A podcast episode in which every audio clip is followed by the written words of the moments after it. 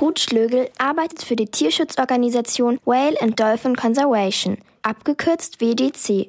Sie weiß, was es für das Tier bedeutet, wenn es in einem Delfinarium lebt. Ein Delfinarium beziehungsweise ein Betonbecken kann einem Delfin einfach niemals das Zuhause geben, was er eigentlich braucht. Er braucht einfach die Weite des Meeres, er braucht Wellen, er braucht Meerespflanzen, andere Tiere, viele verschiedene Tierarten und er braucht vor allem auch Platz und seine Familie. Dr. Lorenzo von Fersen sieht das anders.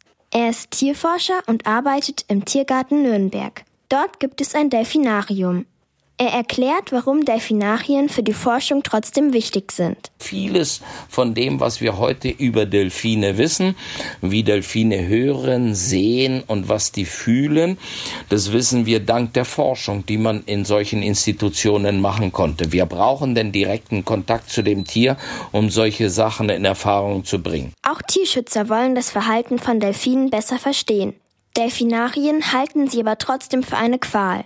Ruth Schlögel erklärt, warum ein Delfin in Gefangenschaft unglücklich ist. Er lebt nicht in seinem natürlichen Familienverband, sondern in einer künstlich zusammengestellten Gruppe. Das heißt, es kann einfach sein, dass er sich sozial nicht wohlfühlt, dass er alleine ist, dass er viel mit anderen kämpft.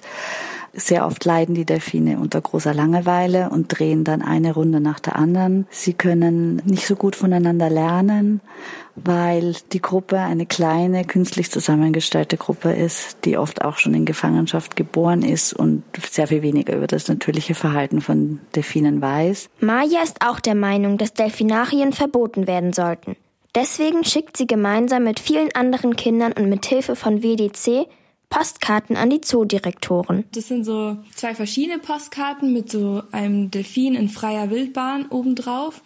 Und das fanden wir also super, weil wir uns dann gedacht haben, dann können wir den halt direkt unsere eigene Meinung schreiben, wie wir das finden und irgendwie so auch auf einer mehr persönlicheren Ebene zu den Direktoren, die ja eigentlich dafür verantwortlich sind. Auf der einen Seite ist der Artenschutz wichtig. Viele Delfinarten sind vom Aussterben bedroht, weil sie in Fischernetzen hängen bleiben oder zu wenig Futter im Meer finden. Auf der anderen Seite gibt es aber auch viele Gründe, die gegen ein Delfinarium sprechen. Deswegen setzen sich Tierschutzorganisationen weiterhin für Delfine und gegen Delfinarien ein.